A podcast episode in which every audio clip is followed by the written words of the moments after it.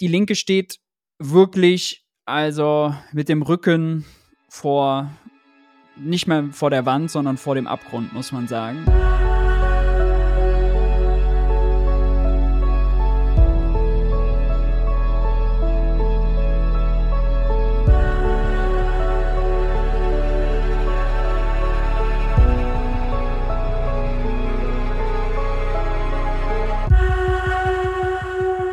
Liebe Hörerinnen, liebe Hörer, jetzt hier das neue Format. Wir fangen ja jetzt an, dass ich äh, die Anmoderation für meine Gäste und Gästinnen ähm, mache, nachdem ich mit ihnen gesprochen habe, damit ich euch die Möglichkeit gebe zu entscheiden, jetzt an dieser Stelle, habe ich Bock, diese Folge zu hören oder nicht. Und ich kann euch sagen, bitte hört diese Folge. Ich gucke gerade aus dem Fenster in Las Vegas, was vermutlich die Pforte zur kapitalistischen Hölle ist. Es gibt, glaube ich, keinen Ort auf der Welt, der furchtbarer ist als Las Vegas, wenn es um die Ungerechtigkeit des Lebens und Reichtum und Armut geht. Und ich gucke aus dem Fenster, die Sonne geht gerade auf, weil ich heute nach El Paso fliege, ähm, um dort mich mit der Migrationskrise hier in diesem Land zu beschäftigen. Und Nachdem ich gerade mit Maurice Höfgen gesprochen habe, stelle ich fest, dass die Probleme, die hier in diesem Land existieren, natürlich auch Probleme sind, die es bei uns in Europa, in Deutschland gibt und dass eine Person entschieden hat, sie möchte anders mit diesen Problemen umgehen. Und zwar Sarah Wagenknecht. Die hat jetzt dieses Bündnis gegründet. Sie ist aus der Linken raus, die Linke völlig ähm, durcheinander durch diese Entscheidung. Ich glaube, keine Überraschung, aber durcheinander und eine Neuaufstellung hat stattgefunden der Linken. Sie sind jetzt cooler. Maurice und ich haben darüber gesprochen, ob die Linke jetzt das Cool-Kit des Bundestags wird und wer eigentlich Sarah Wagenknecht wählen soll und warum das alles gut für die Demokratie in Deutschland ist. Und natürlich haben wir auch darüber gesprochen, dass es nicht darum geht, die AfD in einem riesigen Parteienbündnis aus dem Bundestag zu kegeln. Liebe Hörerinnen, liebe Hörer, wenn ihr wissen wollt, warum links wichtig für den Bundestag ist, wie man links wählt und warum Sarah Wagenknecht irgendwie auch ganz interessant ist, dann hört diese Folge. Lieber Maurice, wir haben ja schon öfter miteinander gesprochen ähm, und wir haben uns mit den Themen der Arbeit und des Linksseins und äh, was ist das eigentlich äh, noch nicht so richtig auseinandergesetzt. Und ich will in die, in die Einstiegsfrage gleich reinpacken ein kurzes Gespräch, was wir im Vorfeld geführt haben, nämlich als ich dich gefragt habe, ob du mit mir über die Linkspartei sprechen möchtest, warst du so, hm, naja, äh, man möchte ja nicht so richtig. Es ist, also es ist immer so schwierig, damit gefra geframed zu werden als Linker. Und du wurdest auch schon mal nach einem Podcast mit mir von der aktivistischen, ähm, rechtspopulistischen Plattform Nios beleidigt, dass ich ja mit so Menschen wie dir reden würde, mit so Linken. Warum ist das so ein Problem? Ich verstehe es ich nicht so richtig. Keine Partei in Deutschland hat ihre Vergangenheit besser aufgearbeitet als die Linke, habe ich das Gefühl. Zumindest, wenn ich es beobachte von außen. Die Linke hat ein relativ vernünftiges, recht normales Parteiprogramm. Da wird jetzt nicht gefordert, dass wir irgendwie Gulags wieder einrichten, äh, irgendwie in den Masuren. Ähm, wieso wird die Linke immer noch, hat, ist das so wirklich das so, so, so sozialistisches Schmuddelkind, wenn man sich damit beschäftigt? Ja, äh, hi, erstmal danke für die Einladung. Schön, mit dir hier zu sein. Ähm, du, du legst den Finger genau richtig in die Wunde, ja. Also man kann es auch nicht mit der Realität erklären. Also es ist jetzt nicht ein objektiver Fakt, dass die Linke ihre Vergangenheit schlechter aufgearbeitet hätte oder problematischer wäre als andere Vergangenheiten, äh, geschweige denn Gegenwarten, sondern das ist einfach äh, Klischee. Das ist äh, das Erste. Also äh, viele ja, Klischees, die dann, also die Linken, die stehen ja nur für Planwirtschaft und äh, Kommunismus und äh, all die negativen und schlimmsten Auswüchse davon. Das ist das Erste. Äh, und ansonsten habe ich gezögert, äh, weil ich ja nicht selber für die Partei spreche, nicht für die Fraktion. Ich habe kein Parteibuch äh, selber, bin nicht mehr Mitglied. Und ich arbeite zwar für einen Abgeordneten der Linksfraktion im Bundestag, für Christian Görke, im Nebenjob, neben der Selbstständigkeit, ähm, Reden schreiben, Pressemitteilungen schreiben, äh, Anträge schreiben, Beratung, sowas. So ein bisschen was, was vielleicht Lars Feld für Christian Lindner macht. Aber äh, ich spreche nicht für die Partei, für die Fraktion. Deswegen habe ich kurz gezögert. Ich kriege natürlich vieles mit, was in der Linken passiert, was um die Linke passiert, wie die Linke wahrgenommen wird. Aber äh, genau, äh, spreche nicht für sie, deswegen das kurze Zögern, wenn man so will. Ist die Linke froh, also wenn du in der Bundestagskantine sitzt und Jägerschnitzel isst, äh, ist die Linke froh, dass Sarah Wagenknecht jetzt endlich weg ist? Weil die Linke ist mir aufgefallen, kürzlichst ja auch so eine Art Relaunch gestartet hat. Also die Abwesenheit von Sarah Wagenknecht genutzt hat, um sich optisch und auch inhaltlich, also eine tolle Gästin, die auch in diesem Podcast schon mal war, Jansin Köktürk, ist jetzt auch Abgeordnete, äh, Quatsch, Mitglied geworden, möchte politisch aktiv werden, nicht mehr für die Grünen, sondern für die Linke. Also wurde das genutzt, um sich so zu modernisieren? Ja, auf jeden Fall. Äh, es gab jetzt auch heute äh, eine Meldung, dass äh, ich glaube hunderte äh, linksautonom sich verstehende äh, in die Partei eingetreten sind. Also die Linke ist gerade schon so auf, eine auf dem Weg zu ja, einer, eine Sam einer Sammlungspartei für verschiedene soziale Bewegungen äh, zu mhm. werden. Das sieht man jetzt auch an der Aufstellung für, den, für die Europawahl. Also Carola Rakete als äh, Seenotretterin, Kapitänin auf Platz zwei ohne Parteibuch. Das ist ein ziemliches Zeichen, das in die Richtung deutet. Bei deinem ersten Satz wäre ich noch ein bisschen vorsichtiger. Also es ist jetzt, glaube ich, nicht so, dass alle froh sind, dass Sarah weg ist. Denn Sarah Wagenknecht war natürlich eine Galionsfigur. Sarah Wagenknecht hat viele Wähler gezogen, aber es gab eben auch den extremen Richtungsstreit. Äh, es gibt aber nicht nur zwei Strömungen oder zwei, sagen wir mal, äh, streitende Parteien, also nicht nur jetzt die Leute rund um Sarah Wagenknecht, die raus sind und der Rest, als wäre das eine homogene Gruppe, die sich äh, sofort auf alles easy verständigen kann, ne? sondern ich glaube, äh, gerade die Linke ist extrem zersplittert, äh, hat verschiedene Prioritäten. Aber der Rest, wenn man jetzt mal so will, der dann noch äh, mit den 28 Abgeordneten in der Fraktion plus äh, eben die Parteimitglieder da jetzt über ist, der ist wahrscheinlich ideologisch sich schon noch einen Ticken näher als äh, das, als die Leute, die jetzt mit Sarah Wagenknecht eben das Projekt äh, BSW angehen. Ähm, was ist denn eigentlich so diese, diese gewünschte Marschrichtung der Linken? Also wofür steht eine linke Partei im 21. Jahrhundert, wenn wir mal von all diesen, diesen, diesen wirklich äh, eigentlich unerträglichen Diskussionen, die so kleinteilig geführt werden, auch in der Öffentlichkeit, äh, absehen? Ja, also, ich würde sagen, es gibt zwei Dimensionen, die man braucht, um das zu beantworten. Das eine ist die soziale, ökonomische Dimension. Und da ist sowohl BSW mit Sarah Wagenknecht als auch die Linke äh, sich gar nicht so unähnlich, würde ich sagen. Nämlich, dass sie für mehr Gerechtigkeit äh, einstehen wollen, dass die Einkommens- und Vermögensverteilung nicht so weit auseinander ist, dass die Leute von ihrem äh, von ihrer Arbeit leben können, dass sie abgesichert sind, dass es keine ökonomischen Existenzängste geben muss und, und, und. Und dann gibt es die gesellschaftspolitische Dimension, also Fragen von Diskriminierung, Fragen von Kultur, von äh, Gleichberechtigung. Und da ist wahrscheinlich äh, BSW und die Linke ziemlich weit auseinander, weil wenn man da auch nochmal jetzt so ein Links-Rechts-Schema machen würde, ja, äh, oder liberal-konservativ die beiden Pole nennen würde, dann ist Sarah Wagenknecht mit ihrer Partei ökonomisch links, gesellschaftspolitisch extrem konservativ äh, und die Linke halt ökonomisch links und gesellschaftspolitisch sehr liberal, äh, fortschrittlich, wie auch immer man das äh, dann nennen mag. Aber so entlang dieser zwei Achsen kann man vielleicht die Unterschiede äh, ein Stück weit äh, greifen. Also hat Sarah Wagenknecht eigentlich so eine Art Boomerlinke gebaut.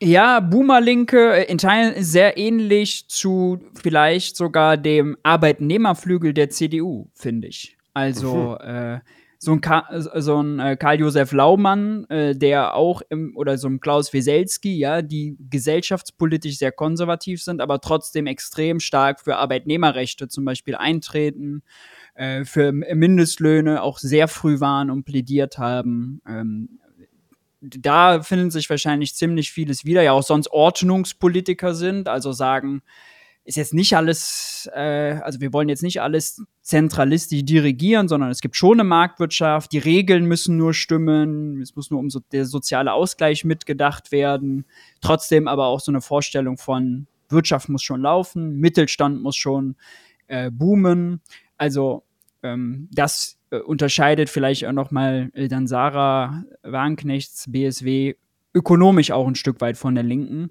ähm, die eben mehr noch auf die rein soziale Frage bedacht ist, als auf die Frage, boomt denn die Konjunktur und wie geht es dem deutschen Mittelstand? Und auch von Ordnungspolitik äh, jetzt dann gar nicht äh, so viel hält äh, wie Sarah also, Wagenknecht. Erstaunlich, also ich glaube, das hatte ich von Anfang an nicht. Ich hatte nie so so dieses so, dass ich so, wie bei der AfD zum Beispiel, so, dass man so die Oberlippe so ein bisschen hochzieht und das alles so ein bisschen pöbelig ist und ein bisschen unangenehm auch, was, was dort äh, debattiert wird und mhm. so diskutiert wird. Das, äh, es hat, wenn du das so erklärst, was Sarah Wagenknecht will, schon auch ein Existenzrecht als Partei. Also man ist schon, ja, ich kann mir vorstellen, dass es dafür Wählerinnen und Wähler gibt, die genau das wollen. Also eine, ein konservatives Gesellschaftsbild, aber ja. ein, ein so sehr soziales Arbeitnehmer äh, fällt, auch innerhalb der Partei. Also kann ich mir vorstellen, dass Menschen das wollen. Ist definitiv eine Nische, ja? die ist im Partei, definitiv eine Nische, die Sarah Wagenknecht da in der Parteienlandschaft besetzt und die sehr also schon jahrelang auch ausgemacht wurde und auch definiert wurde und gesagt wurde, dass da viel Wählerpotenzial ist, die jetzt da umso relevanter wird, äh, weil die AfD ja so ein bisschen immer in die Nische blinkt. Also wir haben ja auch in der AfD verschiedene Flügel, nationalkapitalistisch und nationalsozialistisch. Und äh, gerade so diese Höcke-Fraktion, der kritisiert dann auch den Kapitalismus und den Freihandel und äh, all solche Sachen. Also die blinken immer so in die Richtung. Im Bundestag wollen die dann die Erbschaftssteuer abschaffen. Ne? Also die, die sind jetzt nicht der äh, richtige Freund für, in Anführungszeichen, die einfachen Leute mit dem kleineren Geldbeutel. Aber sie blinken immer so ein bisschen in die Richtung und deswegen ist es äh, ja umso relevanter geworden, dieses Feld zu besetzen. Und wenn man also äh, jetzt mal ganz nüchtern von außen darauf guckt und auch auf die nächsten Ostwahlen, da stehen drei an, da ist wahrscheinlich Sarah Wagenknecht mit BSW das erfolgsversprechendste Projekt, wenn es darum gehen soll, der AfD Wähler abzuringen. Du sagst zwar, dass du kein linken Mitglied mehr bist, äh, aber du mhm. arbeitest ja für einen Abgeordneten. Mhm. Macht man sich jetzt in der Linken eigentlich Sorgen um das Profil, das die Wählerinnen und Wähler verstehen? Also du hast ja kurz erklärt vorhin, was, wofür die Linke jetzt steht, aber versteht man das außerhalb des Bundestags, wenn du sagst, wir sind sozusagen liberal äh, und sozial? Kommt es an? Weil ich, was Sarah Wagenknecht macht, irgendwie so, das ist so, ich habe das Gefühl, so einfach zu verstehen. Ja, ja, das ist schon äh, ein richtiger und wichtiger Punkt, den du da ansprichst. Also, ich glaube auch die Frage, äh, die viel mehr darüber steht, ist, was genau ist denn die Zielgruppe und wie groß ist diese Zielgruppe? Also ist der klassische, weiß nicht, VW-Arbeiter äh, Teil dieser Zielgruppe? Und da muss man sagen, der ist wahrscheinlich eher Zielgruppe dann von Sarah Wagenknecht. Ähm, als äh, dann von äh, der Linken und wie sie sich zukünftig aufstellt, weil der wahrscheinlich von einer Carola-Rakete, ähm, bei allem Respekt, äh, ist jetzt gar nicht diskreditierend gemeint, sondern äh, einfach nur nüchtern von außen betrachtet, wahrscheinlich sich nicht so abgeholt fühlt. Ja. Weder thematisch noch phänotypisch, äh, noch mit der inhaltlichen Schwerpunktsetzung. Und dann ist die Frage, wen kann die Linke in äh, der Ausrichtung am Ende noch erreichen. Das wird wahrscheinlich gut ankommen äh, bei Leuten, die mit den Grünen unzufrieden sind, weil die Grünen vielleicht doch zu unsozial sind, weil die Grünen vielleicht doch zu wenig Friedenspolitik mitdenken zu militaristisch sind oder weil die Grünen zu wenig Klimaschutz machen. Da ist dann die Linke in Zukunft oder bei der Migrationspolitik, da, da das ist gerade äh, halt eine sehr offene Flanke, dass die Grünen da mit der Ampel Sachen machen, die sie halt nicht so in ihr Wahlprogramm schreiben würden. Also, dass quasi enttäuschte Grünwähler dann zukünftig zu der Linken gehen. Aber nicht die enttäuschten CDU- oder SPD-Wähler wahrscheinlich oder jetzt dann zukünftig noch, noch weniger. Glaubst du, dass durch diese aktuelle Krise, in der sich die Linke befindet, ähm, sie da auch als so eine Art Cool Kids rauskommen können? Also, dass sie jetzt ein für alle Mal dieses Ossi-Nostalgie-Ding abstreifen, weil die Wählerinnen und Wähler, die Sarah Wagenknecht wählen, die sind eigentlich ja auch diese Ostalgie-Wähler. Ja, ja, und Sarah Wagenknecht kommt vor allem im Osten auch sehr gut an. Da hat sie äh, auch sehr viel Wählerpotenzial. Und die Karo besagte Carola Rakete wurde, wenn ich das richtig in Erinnerung habe, über den, über den äh, sächsischen Landesverband jetzt vorgeschlagen. Und da stand, als sie da ihre äh, Antrittsrede gehalten hat, war sie vor so einem Plakat irgendwie Ostdeutsch, Sächsisch, Sozial. Irgendwie so ein Dreiklang war das. Und da muss man sagen, also äh, die ersten beiden treffen halt auf sie nicht zu. Ist ein ganz offensichtlicher Widerspruch. Ähm, ja, also pff, deswegen äh, offene Frage. Die Linke kann nur als Cool Kid herauskommen oder sie kommt gar nicht mehr heraus. Das ist, äh, muss man, glaube ich, auch realistischerweise so sehen. Äh, sehr spannend ist ja jetzt auch in Berlin wird die Wahl wiederholt. Äh, ich glaube, es ist noch offen, wie genau die wiederholt wird. Aber wenn dort Gregor Gysi oder Gesine Lötsch, die jetzt als Abgeordnete. Warte mal, ich bin jetzt zwei Wochen, was, habe ich irgendwas verpasst? Die Wahl in Berlin wird ja. wiederholt? Die Bundestagswahl in Berlin. Ach ja. Ja, ja. Die genau, da wurde jetzt das Urteil äh, gefällt. In welcher Dimension ähm, ist jetzt noch unklar. Ähm, aber jetzt stehen alle Zeichen darauf. Und das äh, ist festgelegt worden, dass jetzt bis Februar oder Ende Februar soll das auf jeden Fall geschehen. Oder besser, ich glaube, es steht fest, wenn das geschehen soll, dann bis Ende Februar, aber das war schon ein Fingerzeig darauf, dass es geschehen wird und in welcher Dimension ist offen. Bedeutet auf jeden Fall, es gibt sogar ein Restrisiko, dass die Linke sogar aus dem Bundestag fliegt, weil wenn Gregor äh, Gysi und Gesine Lötsch ihr Direktmandat dort nicht mehr holen, was jetzt, glaube ich, aber gar nicht so ein wahrscheinliches Szenario ist. Aber dann hätten sie äh, eben mit den 4,9 Prozent, die sie bundesweit bekommen haben, halt verloren, weil die sind ja nur über diese Sonderregelung reingekommen ja. schon in den Bundestag, dass sie diese drei Direktmandate haben. Ähm, von daher, die Linke steht wirklich also mit dem Rücken vor, nicht mehr vor der Wand, sondern vor dem Abgrund, muss man sagen. Und es ist jetzt schon so ein bisschen alles oder nichts. Und den Weg, den man jetzt einschlägt, muss man schon auch mit voller Überzeugung gehen, weil wenn man, äh, wenn man ihn nicht mit voller Überzeugung geht und es weiter mit Streitigkeiten und Richtungsstreits weitergeht, äh, auch wenn dann Sarah Wank nicht draußen ist, was die Leute immer nicht mögen, also zerstrittene Parteien und äh, sowas, das, das, das quittieren die Leute, indem sie dann sagen, nee, die wollen wir nicht wählen. Wenn die nicht mal sich um sich selbst kümmern können, dann wie sollen die sich dann um uns kümmern? Also das müssen sie jetzt mal irgendwie auf die Kette bekommen, um überhaupt eine Chance zu haben. Aber es ist sehr ernst, ja. Also man sollte das jetzt nicht verklären. Ich lese manchmal äh, solche, wie soll ich sagen, Positionen auch auf Twitter nach dem Motto, jetzt ist Sarah Wagenknecht weg, jetzt wird alles gut.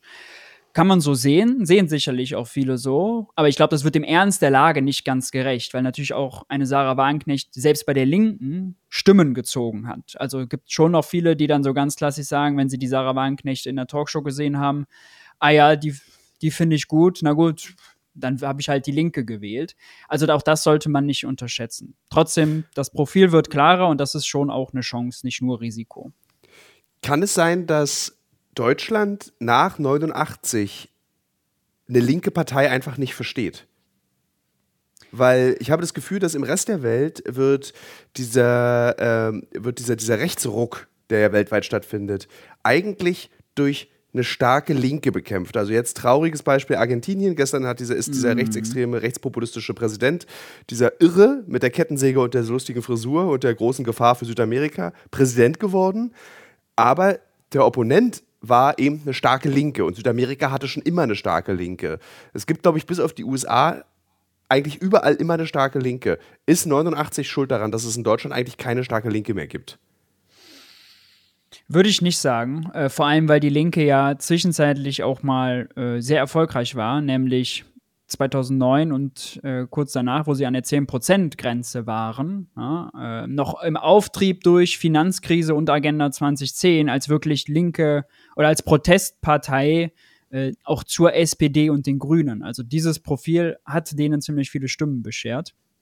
Trotzdem ist es so, dass weil, glaube ich, die Linke, weil es so unklar für viele ist, wofür stehen die denn eigentlich? Weil einerseits gibt es da die Klischees von früher, andererseits gibt es da die Ausrichtung von Sarah Wagenknecht und dann wiederum die Ausrichtung von Katja Kipping oder einer Carola Rakete.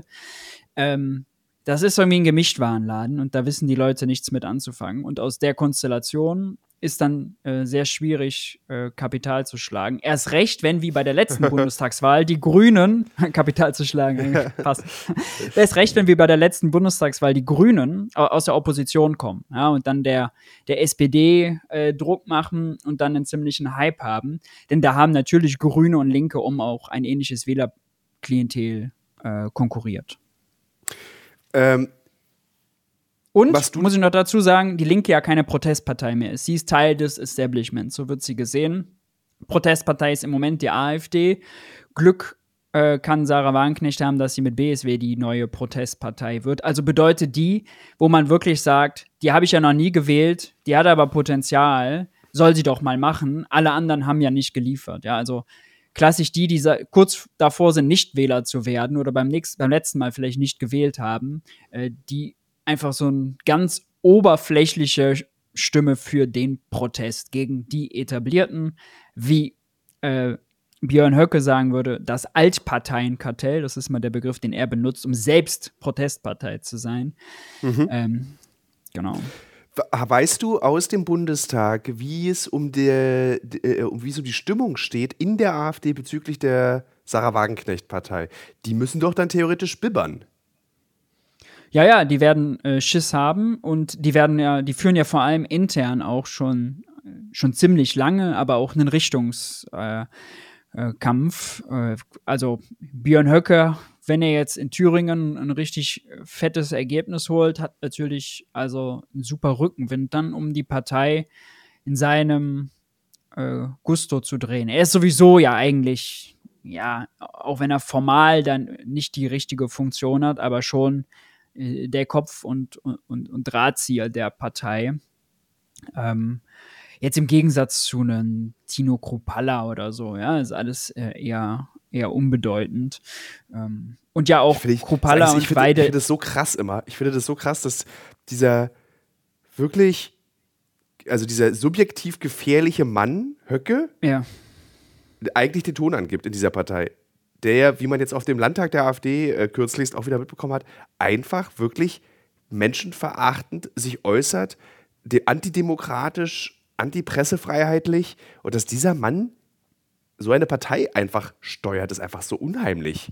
Also ich finde das, das ist einfach, wirklich ja. unheimlich und äh, besorgniserregend und das macht die AfD halt auch noch gefährlicher, als sie äh, jetzt schon äh, ist. Ne? Weil jetzt ist so so ein bisschen, also die sind die sind gegen Ausländer und äh, Leute, die davor Angst haben und generell Protest äh, ausdrücken wollen, neben denen, die stramme Rechte sind, ja, die geben denen ihre Stimme. Aber wenn die AfD es auch noch schafft, ein soziales Profil zu bekommen, das haben sie im Moment nicht. Ja, sie wollen halt die Erbschaftssteuer abschaffen. Da hat keiner mit einem normalen Einkommen oder mit einer normalen Lebensrealität irgendwas äh, davon, sondern das ist ganz klar, das hilft denen, die äh, schwerreich sind. Aber wenn sie das mal abstreifen und plötzlich auch die AfD gegen die Mehrwertsteuer für Grundnahrungsmittel, was sie jetzt auch schon waren, für höheren Mindestlohn, ja, und solche Themen sind, Arbeitnehmerrechte, also wirklich nationalsozialistisch werden.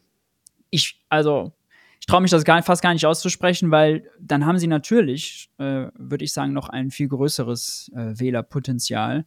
Und das macht sie noch gefährlicher. Und deswegen ist Höcker auch gefährlicher als eine Alice Weidel oder ein Tino Kropalla. Gibt es äh, in dieser Welt äh, äh, eine, eine Möglichkeit, dass Sarah Wagenknechts Bewegung, Partei, ähm, mit der AfD koaliert auf Landesebene? Es gibt Leute, die würden ihr das vorwerfen. Äh, ich zähle nicht dazu. Ähm, Sarah Wagenknecht ist ja nicht rechts. Ja, sie ist keine Rechte. Also ähm, man kann Aussagen von ihr kritisieren.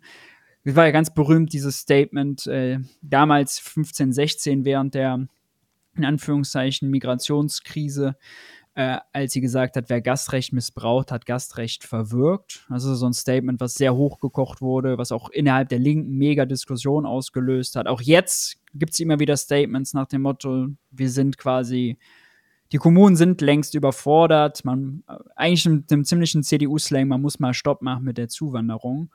Aber ähm, das ist natürlich äh, schon aus einem anderen Grund her als äh, die AfD. Ja, es geht ja nicht darum, dass eine Sarah Wagenknecht per se etwas gegen Menschen mit Migrationshintergrund äh, hat, ja, oder ähm, so. so. Wäre auch einfach qua ihrer eigenen Biografie schon absurd.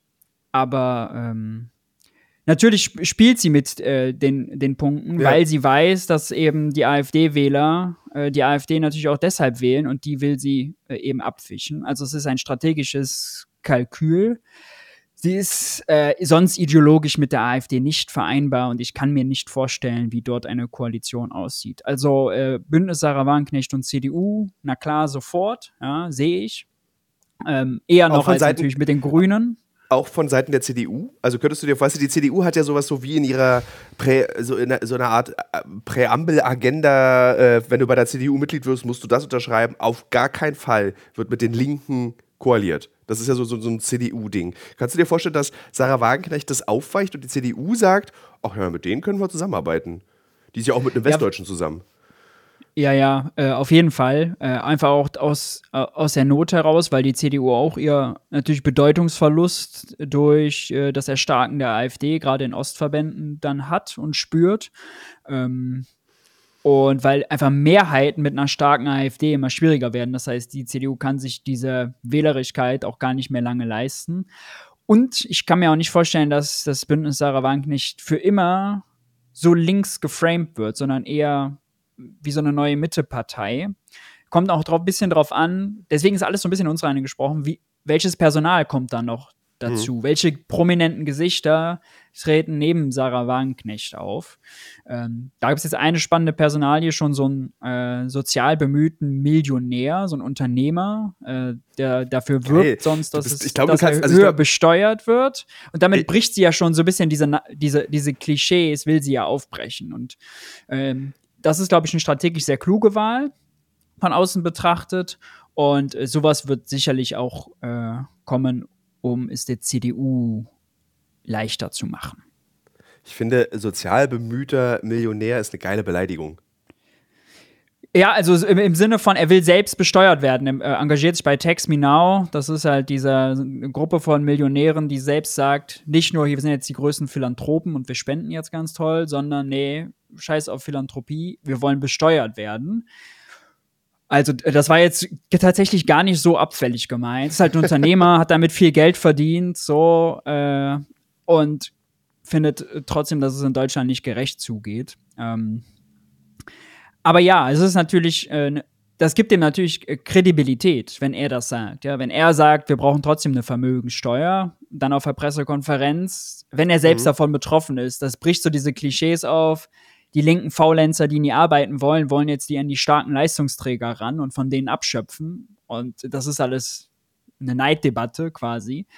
Das kann man sich natürlich dann nicht leisten, ja, wenn das ein erfolgreicher Ex-Unternehmer oder amtierender Unternehmer, weiß ich jetzt gar nicht, ich glaube, äh, er hat verkauft, äh, sagt.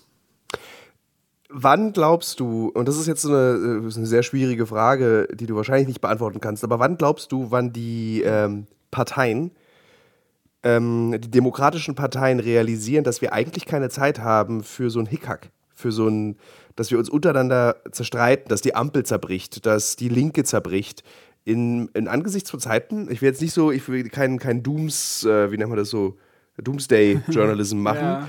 aber dass wir Zusammenhalt brauchen, um eben diesen menschenverachtenden Rechtsruck in Europa und in Deutschland ja Einhalt zu gebieten. Es ist nicht die Aufgabe einer Demokratie, das zu zerstören.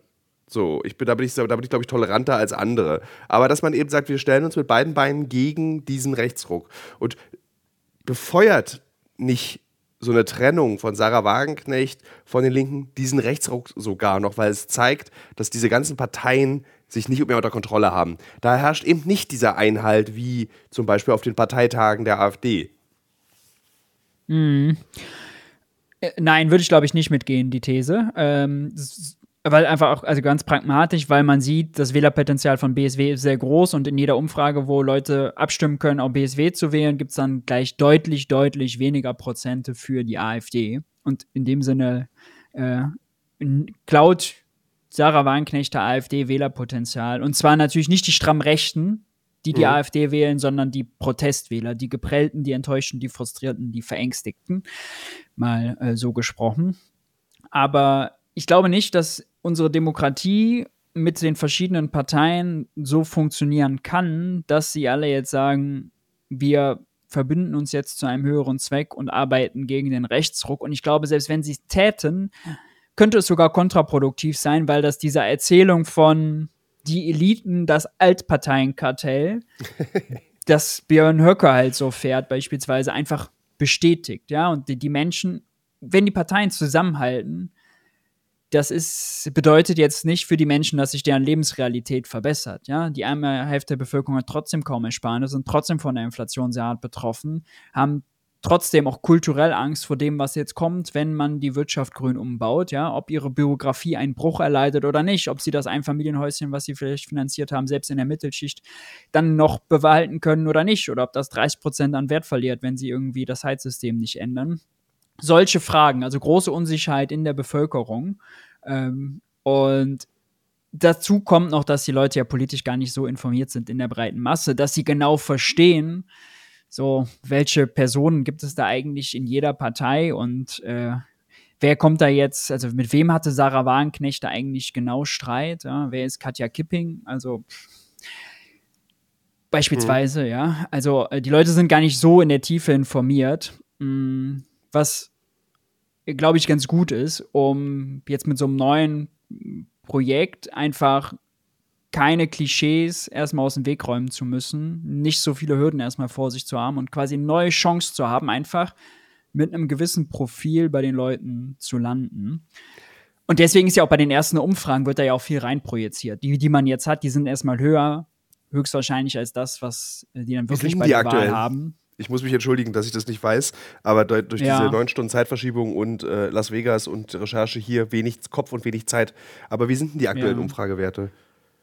Also äh, für den Osten, für äh, die Wahlen dort, äh, war es, glaube ich, so, dass sie der AfD 10% gezogen haben und Sarah Wagenknecht wow. irgendwie aus dem Stand auf, also deutlich über 10, ich glaube 15% oder so gekommen sind.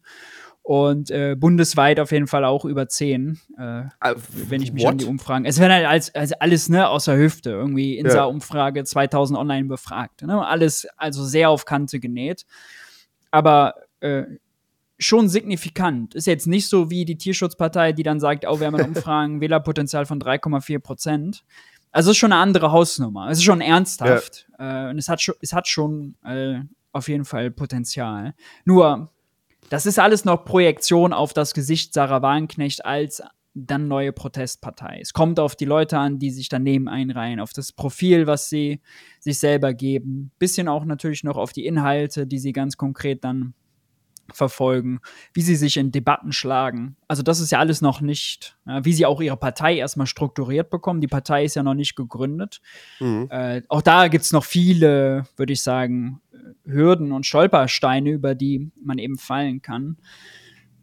Und denn wie viele Leute beispielsweise auch bei der Parteigründung an Irren, vielleicht auch an Ex-AfD-Lern versuchen, dieses Projekt zu kapern und da reinzugehen. Also das ist ja auch organisatorisch einfach. Ah, das darf man auch immer nicht vergessen. Ja, stimmt, das ja, gibt's ja, ja auch. Du, du, willst nicht die Irren anlocken, ja. Ähm, aber wie machst du das, wenn du gleichzeitig viele Mitglieder haben willst und groß werden willst? Das ist einfach ein eklatanter Widerspruch.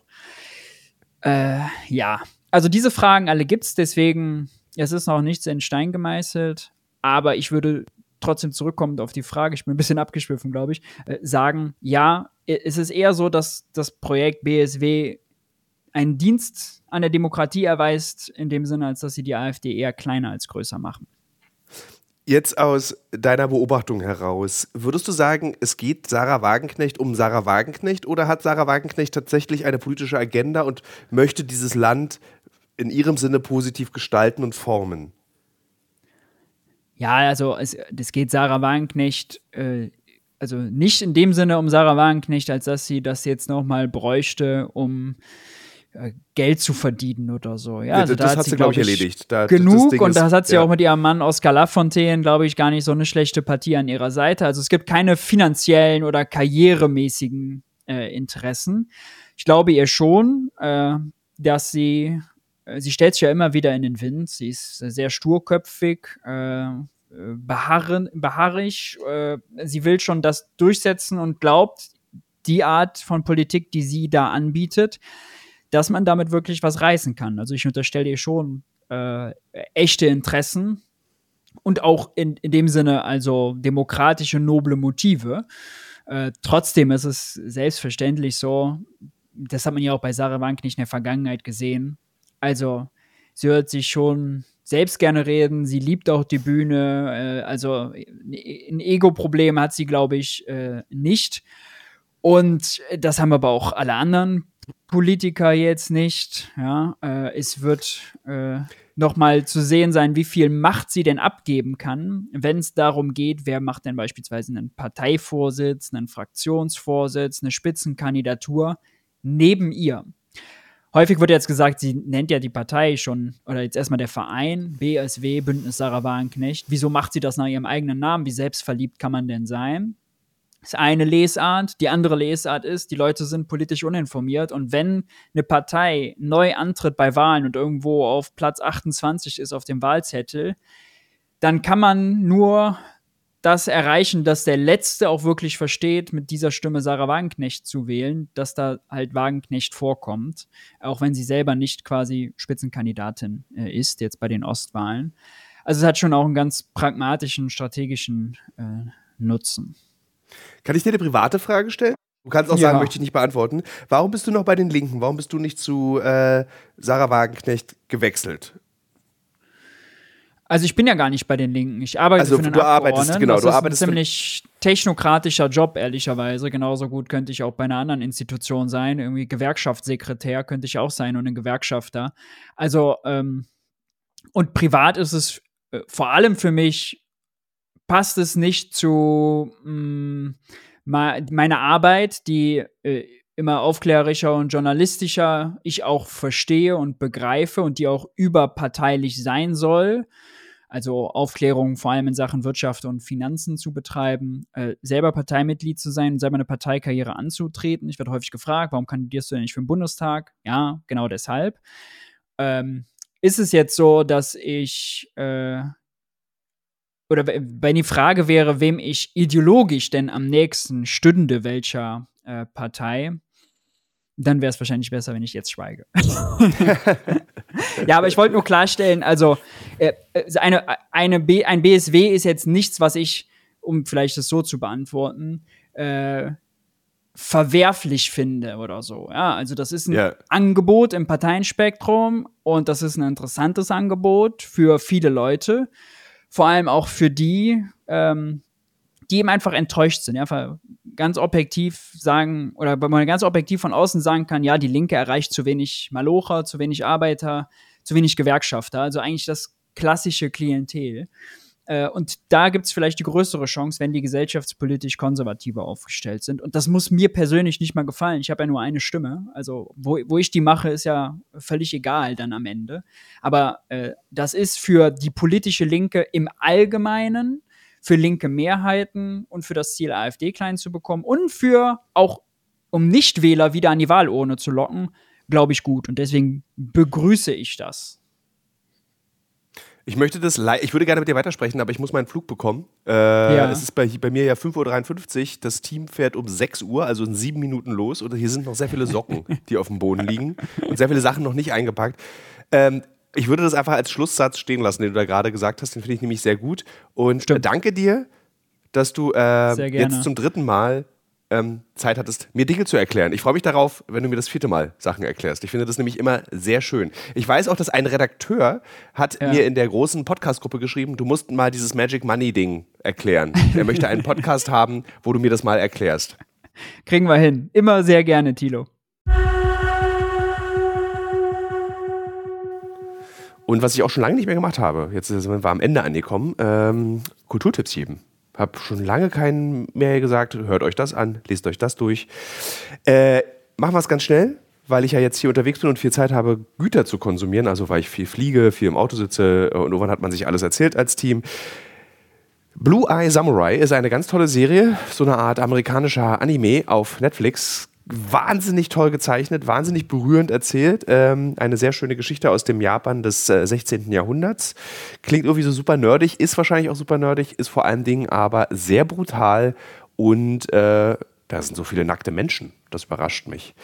Auf der Switch spiele ich gerade Super Mario Wonder, ein neues Mario, ein neues 2D Mario, das allerdings mir eine Nummer zu leicht ist. Ich spiele es und bin dann so, ja, okay, ich habe das Gefühl, nach 4000 Jahren Videospiele habe ich das jetzt alles schon mal erlebt. Ich könnte es ein bisschen schwieriger haben. Warte also demnach auf das neue Donkey Kong. Und als Buch lese ich gerade ein Buch von Karen Duwe, was äh, eine Autorin ist, die ich sehr schätze, die den tollen Regenroman geschrieben hat. Und das Buch, das ich gerade lese, ist extrem speziell. Ich weiß auch gar nicht, warum ich das lese. Es lag einfach bei mir in meinem Zimmer eingeschweißt seit drei Jahren. Deswegen habe ich es jetzt mitgenommen. Das ist Fräulein Nettes kurzer Sommer und es behandelt drei oder vier Jahre im Leben von Annette von Droste-Hülshoff. Ich lese es, also ich bin jetzt auf Seite, ich glaube, das erste Sechstel habe ich gelesen und wundere mich die ganze Zeit, warum ich das lese, aber irgendwie fühle ich mich in dieser Welt dieses Deutschlands, das äh, aus dieser Vielstaaterei in die Industrialisierung und Einigung hinübergeleitet. Äh, irgendwie fühle ich mich in dieser Welt wohl. Deswegen werde ich es wahrscheinlich weiterlesen. So, liebe Leute, äh, vielen Dank fürs Zuhören. Das war die aktuelle Folge Alles muss raus mit mir, Thilo Mischke und Maurice Höfgen. Und äh, am Freitag kommt ja wieder eine Gesprächsfolge. Ich hoffe, das alles gefällt euch. Ich hoffe, ihr seid glückliche Menschen.